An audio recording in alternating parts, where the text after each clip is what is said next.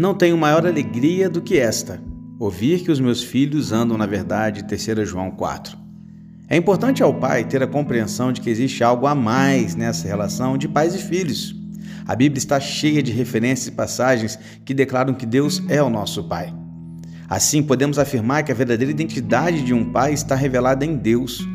Consequentemente, para que cumpramos o nosso papel, o nosso chamado e vivamos a nossa identidade de pai, precisamos conhecer Deus em primeiro lugar. A responsabilidade primária dos pais é ensinar os filhos a respeito de Deus Pai. Para isso é importante ter um relacionamento pessoal com Deus. Você só terá autoridade para ensinar sobre a palavra de Deus aos seus filhos se conhecer e viver o que ensina. E a melhor maneira de você viver a identidade de um verdadeiro pai é aceitar a ajuda de Deus através da sua palavra, através das Escrituras. Seja um pai de acordo com a palavra de Deus.